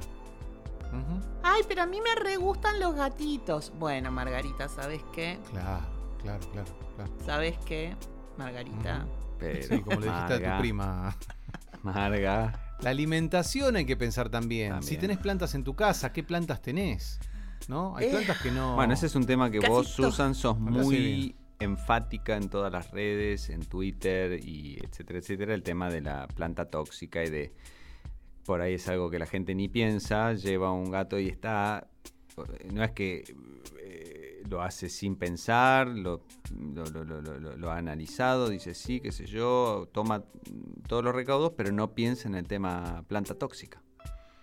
No, y es un tema, te digo, es tan difícil el tema de las plantas. Voy a pasar el chivo de la revista. En la Hello Cats del mes de abril vamos a hacer una nota a las chicas de Urban Pots sobre plantas seguras. Mm. Porque, bueno, la gente le consulta. Mira, tengo gatos y tengo chicos, porque los niños, los Mm. bebés, Mm. también tocan las plantas. Y a veces ni siquiera necesitas mordisquear la planta, sino tocarla o el mismo polen puede Sí. ser tóxico. Sí. Ajá. La mayoría de las personas no están dispuestas ni por asomo a resignar una casa linda, ¿no? No, Claro. Menos No. a dejar de tener plantas. Mm. No. No, no, no. Lo, lo hablé con, con una amiga nuestra hace poco, Mm. que ella estaba planeando tener un gato y yo le dije, ¿qué vas a hacer con todas tus plantas? Y el resto de mis amigas que tienen gatos tienen las plantas igual. Pero no está bueno, porque el el- en un descuido el gato vas, mordisquea y tenés una urgencia veterinaria que podrías haber evitado. Ay, yo no voy a dejar mis plantas de lado. Igual, entonces no tengamos un gato. El tema es que los gatos usan las plantas para purgarse, por ejemplo, ¿no? Claro, sí, sí, sí. sí. Este, Entonces tiene que claro, ser plantas que puedan usar para purgarse, lógico. Sí. claro. Y ojo, que también las, las, que- las plantas que son aptas para gatos, eh, hay una, cierta cantidad de, de plantas que son aptas para gatos, a veces les provocan vómitos. Por Mm. ejemplo, en esta casa, el doctor Oli Shapiro, que es recontra mil alto mantenimiento, no, Mm. no es alto, es recontra de alto mantenimiento, eh, yo compré unas plantas durante la pandemia, todas plantas aptas. Él he hecho una que es como una especie de, de plumerito, que tiene un nombre y ahora no, no- no me sale, eh, no lo recuerdo. Volcó todas las plantas, todas las plantas, todo- toda la tierra por el piso, pero además masticó todo lo que encontró y vomitó porque a él le se ve que, que se desespera por masticar Se da un y se atracón. traga pedazos, claro, se da un atracón de plantas. Qué raro, y vomitó. no, no. Qué raro esto en, en, en Doctor Oli, que nunca hace estas cosas. Extraño. No, el, doc- el doctor Oli está en su momento de. Aprovechando que Antonio ya no está más, él está haciendo todas las cagadas que hacía el otro. Tomó el Ay, perdón, escenario. dije cagadas. Las macanas. Tomó el escenario, sí, toda la- todas las macanas. Y no para, no para. Todo el tiempo está haciendo algún show para llamar la atención. Claro. Pero bueno, hay que tener en cuenta también eso, que hay algunas plantas que son... Las chicas de Urban Pots, por ejemplo, me, me contaban de una clienta de ellas que había comprado una planta apta para gatos, pero que su gato era alérgico a esa planta. Y Claro. entonces la tuvieron que sacar. Claro. Mira, No, y de hecho, hay que prestar sí. mucha atención, ¿no? Porque por ahí uno no se da cuenta Exacto. qué si el gato está descompuesto, qué es. Es porque No, y, y- Porque y acá mencionás también que puede ser por ahí, no sé, pintura, un nuevo mueble. Claro. Todo eso puede traer eh, algún efecto de salud o estrés mismo. Eh, y, y decís que, el, que en, la, en la próxima revista de Hello Cats, otro chivo, este, este te lo cobro yo después te paso el CBU. eh, Pablo Herpel, el veterinario, habla de eso, de un hogar sin estrés. Ese es el, el- el ideal al que, al que apuntar para, para, para los gatitos, ¿no? Claro, sí. Es, eh, es, parece muy difícil, pero no, no, no, no lo es tanto. Uno necesita cierta disciplina que además le viene bien a, a- a su propio yo, ¿no? Estar más relajado, eh, saber cómo manejar los momentos de, de sacadez que Mm. tienen que ver con, con la actualidad mundial y, y poder balancear un poco las cosas para que todos en la casa podamos estar con, con más armonía. Y, es muy interesante esa, esa, ese corrimiento que te obliga el gato de tu propio yo, ¿no? Mm. Y ya sabemos que siempre es saludable. Si hay algo tóxico es el yo, yo, yo, yo, yo. Entonces me parece interesante y sigo escribiendo sobre mi tesis de el componente de lo femenino que parece este, evocar el gato, ¿no? Y después les voy a contar un poquito lo que estuve pensando, pero Ay, sí. ¿no? Pero me parece ahora me das otro punto más, porque lo A ver. femenino lo interesante es que descompleta lo yoico, el yo, ¿viste? Por eso produce un efecto de, de alivio, de enriquecimiento, de lo diferente. Y ya me estoy como. estoy encontrando como otra dimensión en el tema de los gatos. Mm. Me, me está interesando. Yo creo que si lo analizás bien, cualquier cosa que incluya un otro, te tiene que correr a vos de ese lado egoico. Porque ya no sos vos Exacto, solamente, exacto, sino exacto. Exacto, exacto. El Exacto. egoico exacto. Claro, porque lo femenino, ¿viste? Esta cosa no son de baja manutención, ¿no? Es decir, llevan a perder, llevan a descontar, a descompletar. Sí. Eh, esta cosa que tienen de eh, un comportamiento un tanto caprichoso, podríamos decir, hace lo que quiere. Esto que dijiste, que cada uno es diferente, Mm. cada uno es Mm. diferente, todas esas cosas evocan lo que en, el- en- en la teoría lacaniana se podría decir de lo femenino Mm. cada uno es diferente. Eh, son muy territoriales, es decir, hay un- como una pelea ahí, ¿no? Lo femenino es muy territorial. eh, eh, y y eso, eso lleva a lo masculino, que es ego, es yo, es una cosa narcisista, todo eso, a descompletarse y a enriquecerse. Mm. Entonces, bueno, estoy encontrando todo eso en los gatos. Y ahora cuando decís que el propio yo es lo que te hacen dejar de lado, bueno, nada, estoy muy, muy psicólogo y no sé qué me pasa. Está muy bien. No, está muy bien, está muy bien. Yo No todas sé las si- mañanas. No lo iba a decir del todo, pero bueno, ya que me dan el pie, les comento Hace- lo que está pasándome a mí en relación al gato. Hace 50 días que em- empecé a mm, hacer un, un trabajo que incluye meditación y respiración. Básicamente era para bajar un poco el nivel de estrés, de, justamente por la situación mu- mundial, ¿no? El tema pandemia, la, la locura generalizada en todo el mundo, que si bien no veo televisión, siempre llega por rebote. Claro. Y entonces necesitaba bajar un- unos, unos cuantos decibeles y empecé a hacer este. Es un, es un trabajo arduo porque hay que hacerlo todos los días para que tenga efecto. Claro. Pero son ejercicios de respiración y de reconexión con uno. Y los primeros, primeros son a la mañana muy temprano. Y los gatos ya me están despertando. Es buenísimo eso. Me despiertan un rato antes y los hacemos juntos porque ellos se acuestan arriba o se acuestan al lado porque el, mi nivel cardíaco baja. Claro. Y, va- se ve que baja también mi nivel de energ- energético, o sea, acomoda. Y ellos están como, relajan como cómodos. Claro, están como cómodos en esa Ujú. situación. Entonces es un momento que compartimos y donde ellos están armonizados y yo también. Después, bueno, cada uno su vida. Pero me, interesó, me encantó. interesó lo que dijiste de armonizados, porque yo pensaba en algo del orden de lo armónico. Claro. Armónico eh, como en la música, vieron que hay Mm. cositas como son destellitos y hay momentos que se pueden compartir que son muy lindos, muy... Eh, Digo, también pienso con lo femenino. Claro. Está Sí, muy bien. sí, sí. ¿no? Está- está Eh, bien. O sea, las parejas se pelean mucho, pero si la pelea es, este, se va llevando, eh, aparecen esos armónicos del amor eh, que, que son muy, bueno, que son muy ricos. Que- eh, Bueno, pero es que si vos te quedas solamente en la, en la pelea y en la discusión y no sacás Claro, un claro. provecho Ahí o el algo yo, ese es el positivo, yo. Claro. Claro, sí, sí, sí. Yo creo que ahí hay que reevaluar. El otro día lo hablábamos con unas, con unas chicas en Twitter. Hay que ir reevaluando la pareja año a año o semestralmente, ¿no? Mm. A ver, si después de tantas peleas, ¿qué es lo que sacamos en positivo? ¿Seguimos con esto o no seguimos con esto? ¿Cómo seguimos? Claro que sí. Como el revalúo, habría que hacerlo como, mm, digamos, cuando llega el revalúo de Arba, de la casa, Sí. uno aprovecha y revalúa, ya que está. en el Claro. momento de- Claro. me revaluaron la casa, revaluemos nuestra, Claro. nuestra este, relación. Está muy bien, está muy bien. Pero bueno, está bárbaro esto de, de planteo que hay que hacerse de, de- de no pensar en uno y empezar a pensar en ese otro, que en este caso es un gato a ser adoptado, y plantearse todas estas cuestiones que, tanto discutimos y que creo que tenemos un audio final de Anaí donde las deja muy claramente detalladas. Son varias las cuestiones a tener en cuenta a la hora de decidir adoptar en un refugio o con un proteccionista independiente que también puede tener sus requisitos, que pueden ser los mismos requisitos que tiene algún refugio o no, pueden variar. Eso depende de la persona, depende del refugio, depende del grupo proteccionista que esté haciéndose cargo de la adopción de ese gatito. También, bueno, como te decía, tenemos que asegurarnos el tipo de personalidad. Nosotros nos tomamos tiempo en el refugio para conocer a los gatos.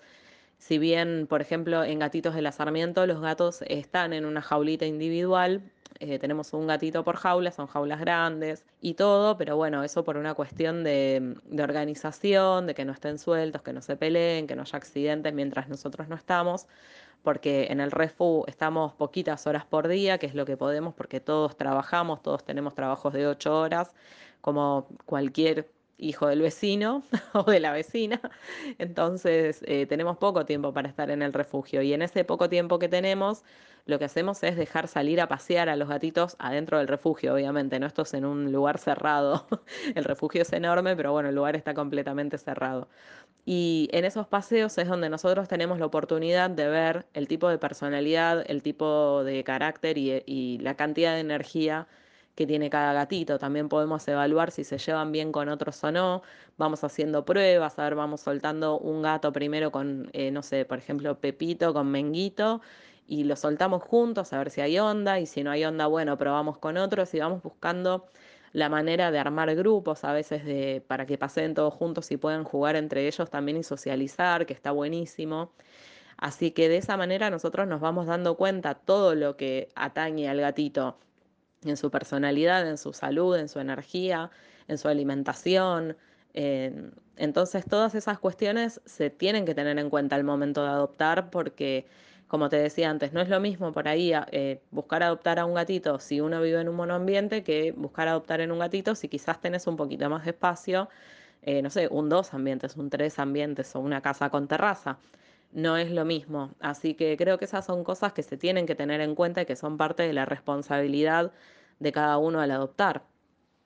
Porque como bueno, estábamos hablando justamente del tema de la responsabilidad en la adopción, que conlleva la adopción, bueno, todas estas cosas, quizás uno piensa que es tan fácil como ir y elegir un gato, eh, y si bien no es algo complicado, porque la verdad que no es algo complejo eh, lo que estamos hablando, sí hay mucho laburo detrás, pero no es algo tan complejo, es simplemente ser consciente de las posibilidades que uno tiene y de qué es lo que le puede ofrecer ese gato. Le puedo ofrecer espacio, le puedo ofrecer mi tiempo para jugar, le puedo ofrecer eh, mi tiempo para llevarlo al veterinario, le puedo ofrecer parte de mi presupuesto mensual para comprarle su alimento de buena calidad, para llevarlo a sus controles veterinarios eh, mensuales, anuales, lo que fuera, sus vacunas, su antiparasitario, tengo capacidad para hacerme cargo económicamente de una emergencia veterinaria o no.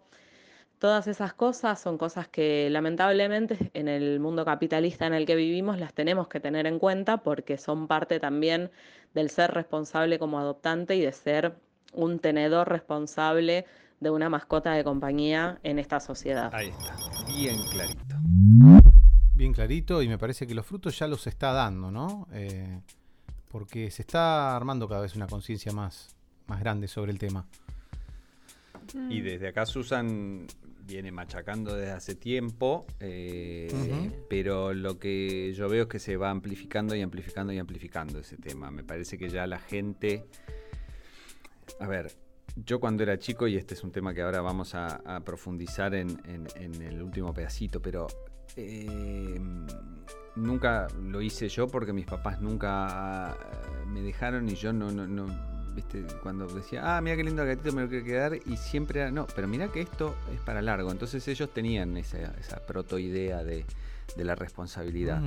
Pero en esa época era, o sea, yo me acuerdo de ir a cumpleaños que te regalaban un, no sé, un pollito como, como souvenir. me acuerdo. Y, y la mascota era un juguete. Y, las familias lo pensaban, bueno, ahí tiene el nene un juguete para jugar. Y hoy creo que evolucionamos en eso en general, ¿no? Totalmente, sí, sí, sí. sí. Y bueno, podemos repasar eh, algunas preguntas que Anaí de la Sarmiento dejó planteadas, ¿no? ¿Tengo la capacidad económica entonces para cuidar adecuadamente de un gato antes de adoptar? Hay suena, en la suena horrible, de, verdad, Willy, suena horrible esto de hablar de la capacidad económica, eh, pero es fundamental. Nosotros tenemos mm. también muchos seguidores que, que adoptan en situación, que ellos están en, en una situación de mucha vulnerabilidad, donde capaz que no tienen trabajo, no tienen posibilidad de conseguir trabajo en lo inmediato, pero vieron un gatito y se lo llevaron a la casa y no tienen para darle de comer y no tienen, ni siquiera, desde luego, si no tienen para darle de comer, no tienen tampoco para, para cuestiones veterinarias mínimas o básicas. Entonces, claro, hay que pensarlo muy bien porque eh, yo sé que es, bastante polémico decir que el animal sufre, pero toda acción tiene una consecuencia.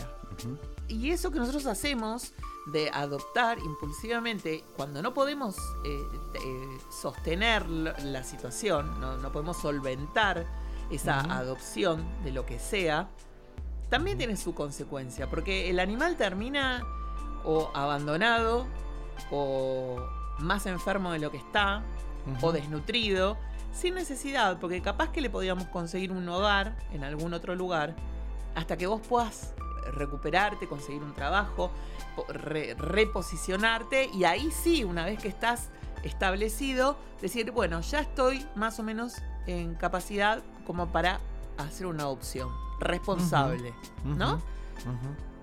Pero bueno, hay que pensar en frío, hay que pensar en frío. Es difícil porque Internet es un lugar muy tentador, que está planeado para eso, chicos. Pueden mirar el, documental sobre las redes sociales, el dilema de las redes sociales.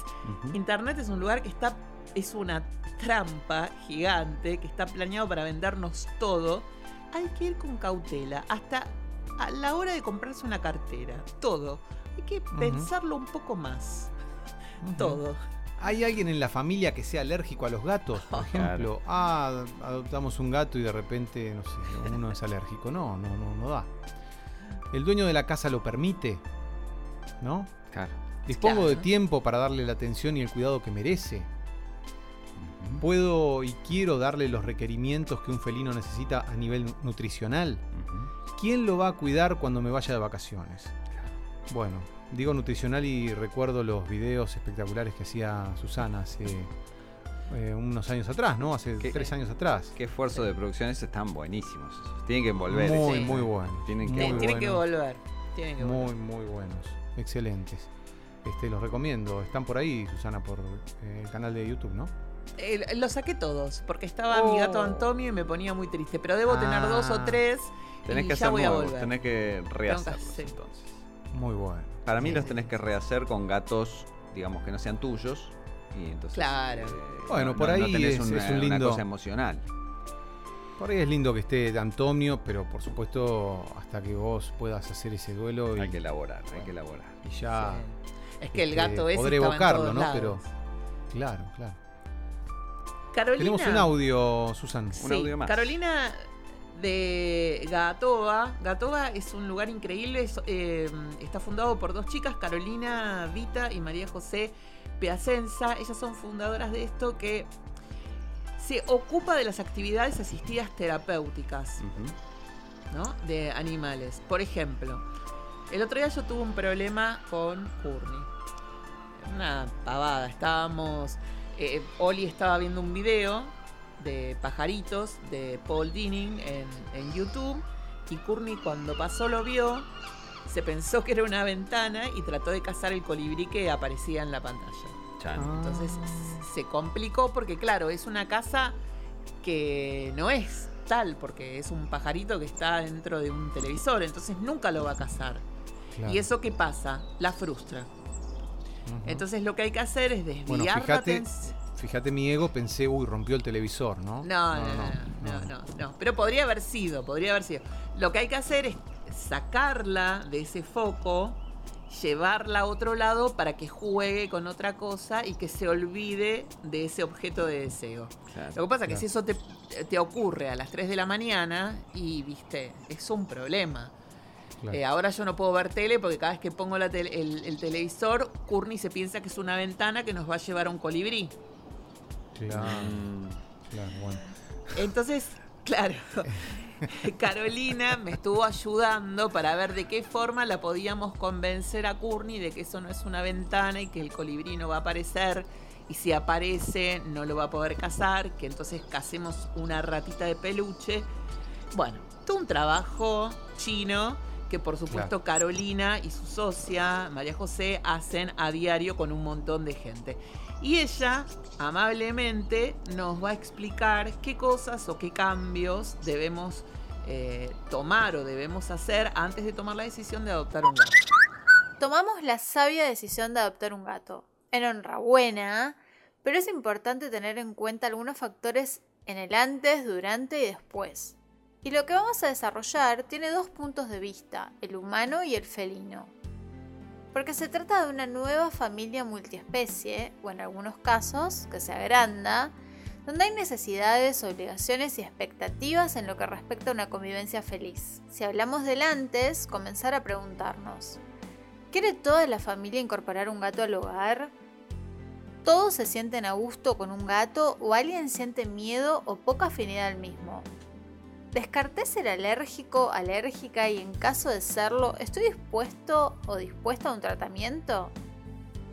¿Cuál es la dinámica de mi familia? Somos muchos integrantes, edades variadas, pasamos mucho tiempo fuera de casa, tenemos otros animales. Expectativas y realidades sobre el gato. Costo económico que conlleva su cuidado, tiempo y atención que se le dedicará a un ser vivo. Con cariño no basta para contribuir al bienestar del animal. Y si hablamos de los factores felinos, la edad. Es claro que un cachorro demandará más atención y necesidad de educación. así como también una atención médica veterinaria completa durante su primer año de vida, incluyendo su castración. También si sentimos mucha empatía hacia algún gatito en adopción que requiere cuidados específicos por su salud, ser conscientes de que podamos brindarle la calidad de vida que requiere y merece. ¿Qué pasa con el temperamento del gato? Es aconsejable poder indagar sobre el gato, su historia, conocer su forma de vida, cómo se relaciona con las personas, otros animales, independientemente de su edad.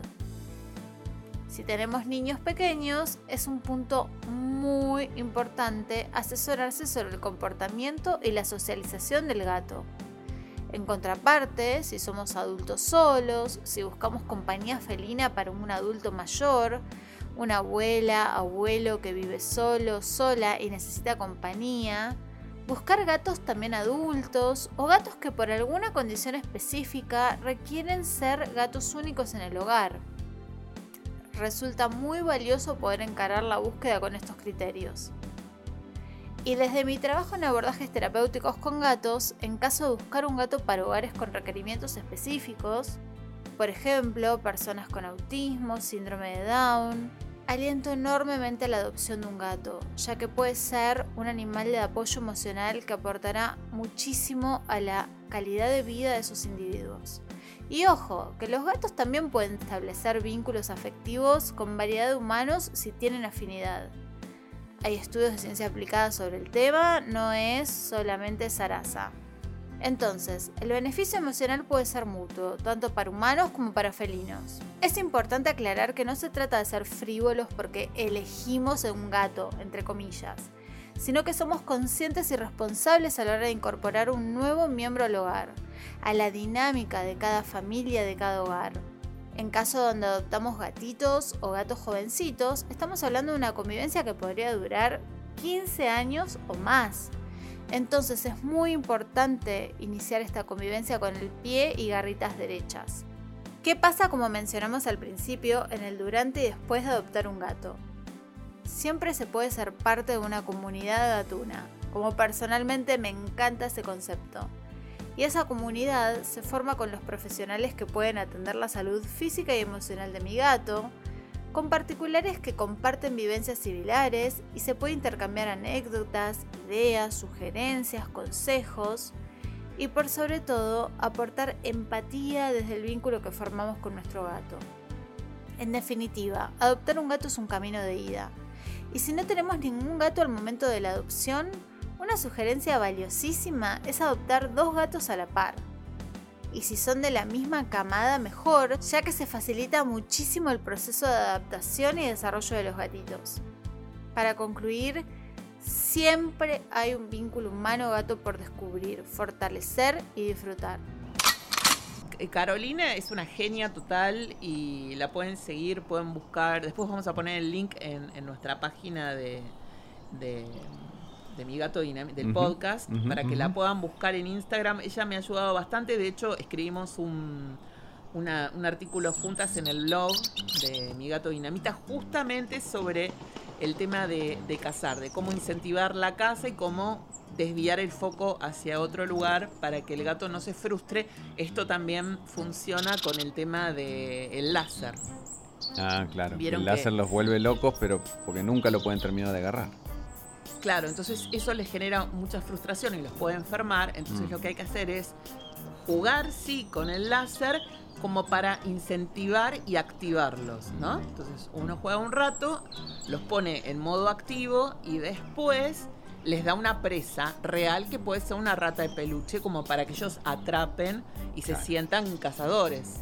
Y ahí, y ahí cierran, digamos, se sacan, es como que, que llegan a una culminación de esa actividad porque si no, no. Sí, sí, hay que, hay que tener la suerte que el gato quiera cazar la, eh, la rata de peluche. Eh, eh, en esta casa compramos una rata de peluche el otro día y la, gata la rata está ya muerta de risa contra un rincón porque no nada, o sea, ni la miraron. Compré una pelota de, de catnip para jugar, nada, cero. Pero el colibrí en la tele, pumba. El colibrí en la tele, por favor. No lo puedo creer. Qué pesadilla. No, no, no sé qué vamos a hacer con el colibrí. No sé, no sé, no sé. Dios mío. Eso Hay es que porque conseguir no, uno real. no pensaste a futuro en lo que podía generar el colibrí. Pero bueno, eso, para ir cerrando, es el, el último gran error eh, eh, que muchas veces se enfrentan quienes adoptan y, y- y- y tienen problemas, es porque no han pensado a futuro. Bueno, esto de la pandemia eh, Ah. hace que, que- que cualquier plan parezca un chiste, porque el mundo se encarga de, de acomodarnos eh, las ideas rápidamente. Pero un poquito de pensar en los cambios que uno puede estar esperando en la vida eh, sirven a la hora de, de adoptar. Exacto, exacto. Un gato puede llegar a vivir hasta 20 años tranquilamente, ¿eh? Claro. Sí, sí, sí, las cosas cambiaron mucho. O sea que el compromiso es un gran compromiso. Dos décadas de imaginar. algo. Claro, dos décadas, exactamente. Tenemos una seguidora que hace mucho que no nos escribe, que adoptó unos gatos divinos, eran todos muy felices hasta que se puso de novia. Chan. Mm, menos mal que no nos escribió, ¿eh? Hace rato. Al novio no le gustaban los gatos. ¿Qué hizo ella? Encerró a los animales en un galpón que tenía su familia. Eh, bueno, esto es así. Intentamos darlos en adopción. Fue algo realmente horrendo. Y los dejó allí para no perder al novio. La gata, pobrecita, enfermó de cáncer en el mientras tanto. Epa. Yo quería preguntarle a Susana, no sé cómo si será de, de buen pronóstico el cáncer en el mientras tanto. Eh, Eh, y no, la verdad que no. No. un chiste de humor negro. Sí, sí, ok, pero- es un caso extremo, pero hemos tenido ejemplos similares, similares no tan lejanos. Amigas que han adoptado sin tener las condiciones mínimas para poder cuidarlo, amigas que han comprado perros sabiendo que eran alérgicas y devolverlos porque eran alérgicas. En mi gato Dinamita hay a diario muchos ejemplos de eso, personas que quieren gatos pero que no están dispuestos a darles seguridad de ningún tipo. Susanet se enoja mucho y repite, los gatos no son juguetes. ¿Cómo es Susana? Los gatos no son juguetes. Eso. Ah, con ese tono. Como era. Susana, como Mirta diciendo carajo mierda. Carajo, mierda. Claro. Si querés un juguete, Susana, ¿cómo sería? Anda cebra y cómprate uno. Exactamente. Y eso que no nos auspicia esa juguetería, ¿no? Le voy a, le voy a mandar el, el- el podcast. Mandale el audio. por Por lo menos, menos que nos- no dejen dar una vuelta en la calecita que a veces tienen adentro. Ah, le voy a pedir. Dale. Ajá. Además, cuando un gato se enferma, hay que hacerse cargo y una vez que el gato es adoptado por nosotros, debe estar protegido y dormir adentro. Fin de la cuestión, dice Chan. Susana, que escribe esto Ahí tenés. y dice basta, listo. Fin de la cuestión, punto. Se terminó la historia. ¿Ya estás listo para tener un gato? ¿Estás seguro de poder asumir todas las responsabilidades antes mencionadas? Bueno, entonces, este, Yo te digo una cosa. y Es, este es uno de los capítulos, eh, me parece, más importantes porque eh, hablan de... Estamos hablando de algo importante y que yo creo que la, gente eh, que, escucha esto y que si, pudimos tra- transmitir bien el mensaje, eh, podemos estar llegando a, no te digo salvarle la vida a un gato, pero ahorrar angustias para gente y para gatos. Este, porque por ahí es un momentito de reflexión para decir, "Mm, no sé si.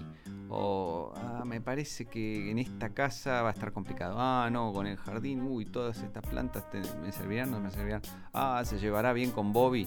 Y Bobby puede ser el novio, el perro o el carancho. Eh, Mm. Claro. pero todas estas, todas estas cuestiones que planteamos son por ahí hacen que alguien no avance en algo que no era tan buena idea. Y esto es aplicable a otras cuestiones de la vida, ¿eh? Uno habla del gato porque este, esto se llama mi gato dinamita y nosotros nos abocamos a, a felinos. Pero esto va para cualquier cosa de la vida. Ay, me voy a casar, me voy a- ¿estás segura que te vas a casar? Mm, Susana rompiendo noviazgos. Y para No, no. rela- la relación con la mujer, también diría yo. claro, La yo, yo relación encontré eso. claro, Yo claro. encontré Pero eso. digo, la relación con los hijos, ¿estás segura que querés un hijo? Si trabajas 24 horas por día, ¿cuándo lo vas a cuidar? Mm. ¿Cuándo vas a sentarte un rato con el chico? ¿O vas a tener una niñera que lo cuide las 24 horas y vos solamente para cumplir el instinto materno vas a, vas a parir, ¿no? Porque son un montón de cosas que uno tiene que tener en cuenta. Cada uno sabe y tiene su conciencia y la vida es un libre albedrío, ¿no? Mm. Tenés esta ruta, esta ruta y esta ruta. Vos elegís qué camino tomar. Pero también uno tiene que poner en la balanza, ¿no? A dónde se mete. Claro. Es muy interesante, es muy, muy rico y saludable el contenido de este programa porque es la insistencia en que es un otro, el otro es el otro y merece cuidado, respeto, este y bueno, y, y ser reconocido otro, ¿no? Claro, sí, sí. Aunque sea un gato, digamos que, que no es un otro humano, digamos, ¿no? También es un otro. No, pero es un ser vivo. Exacto, sí. Es un ser vivo. Y algo más, ¿no? Sí. Seguro que sí. Sí, sí. Bueno, estamos sí. empezando de nuevo. Muy bien. Está- ¿Qué tal? ¿Cómo andan? Bienvenidos. Estamos Me en parece que, claro, me parece Ahora, que cada acá tenemos que poner un loop y estaba- arrancar de, de vuelta al principio, como si saltara el disco. Che, pero en serio, Claro, estaba salió- observando que estaba observando digo que cada programa parece ser como y este me parece que lo es es como una síntesis que va englobando todo lo que hemos aprendido en más de seis años Claro, este Este, podcast, último ¿no? es, es, es la síntesis de los seis años anteriores. De hecho, iba a decir Exacto. que cuando ahora nos presentemos para el Pulitzer, eh, este es el que hay que mandar, porque este como Claro. este programa salió tan redondito y tiene un tema tan jugoso y tan que puede hacer tanto bien eh, y engloba todo lo que aprendimos en seis años. Me parece que, que es la síntesis perfecta de lo que es de lo que es eh, mi gato dinamita. Esto fue Mi Gato Dinamita. Seguinos en Pinterest, Twitter, Instagram y Facebook.